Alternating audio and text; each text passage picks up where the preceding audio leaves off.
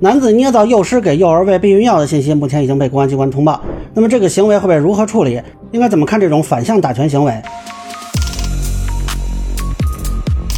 大家好，我是关注新闻和法律的老梁，欢迎订阅及关注我的频道，方便收听最新的新闻和法律干货。这个事儿是这两天网上传的一段对话，似乎是小红书上的一个群里头发生的。那一个网名小问题水的人自称是一名女幼师啊，说给自己班上的男童喂食了避孕药啊，以此来维护未来的女性啊。当然，这个说法引发了轩然大波。如果是真的，那实在是太没人性了。结果今天呢，山西警方通报，这个网友是一名男性。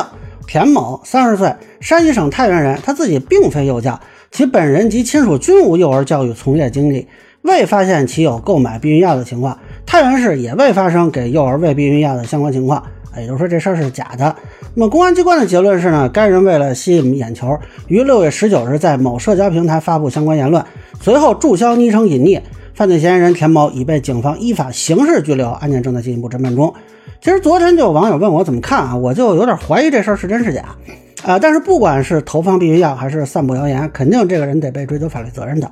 那么现在看呢，这个田某啊被定的是刑事犯罪嫌疑，警方通报没有提及具体的罪名，我个人会认为有可能是寻衅滋事罪，因为互联网公共场所呢，那比照公共场所起哄闹事，造成公共场所秩序严重混乱来处罚。那么但是呢，像他这个属于偶发单次。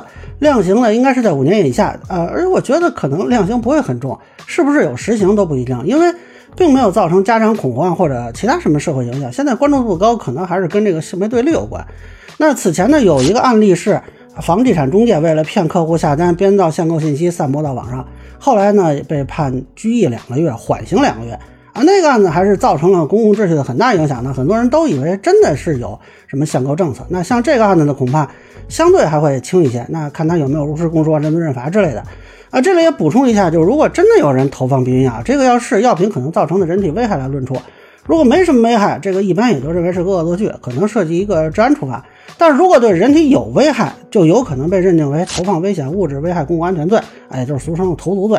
因为它是针对不特定主体实施。那如果针对特定主体啊，就是比如就那几个孩子，那有可能是故意伤害，甚至是故意杀人的。那之前呢，有一个案例说的是某男子给他们单位饮水机里放激素啊，据说是有点影响啊。当时这个男子就被警方刑事拘留了，但是后来我不知道判刑没有，还是说相对不起诉了。那最后说一下啊，就山西这个人做的做法，很多人应该也都看出来了，是在反串女权人士打拳啊。据我所知，舆论场上确实有些人是这么干。我个人认为这种行为兼备了无聊、无脑、无耻啊！看过我视频的网友应该知道，我是不单于对女权人士进行批评的。但是我认为，不管是争论也好，批评也好，应该是基于事实，基于基本的公序良俗跟法律规范。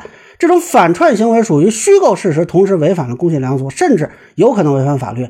我认为应该是坚决反对的啊！我们讨论一些问题，甚至说比较激烈的反对一些女权人士的观点。其核心目的还是为了维护公共秩序、维护法律规范，而不是说成为破坏者。那这一点是根本不同的啊！希望大家能够明白。那以上呢就是我对男子冒充女权人士进行散布谣言的一个分享。个人浅见难免疏漏，欢迎不同意见小伙伴在评论区弹幕里给我留言。如果你觉得说的还有点意思，您看能否点赞、投币、转发、关注一键三连，是不了您太大的事。我继续分享更多关于刑法法律的观点。谢谢大家！您可以收藏播客老梁不郁闷，方便收听最新的节目。谢谢大家。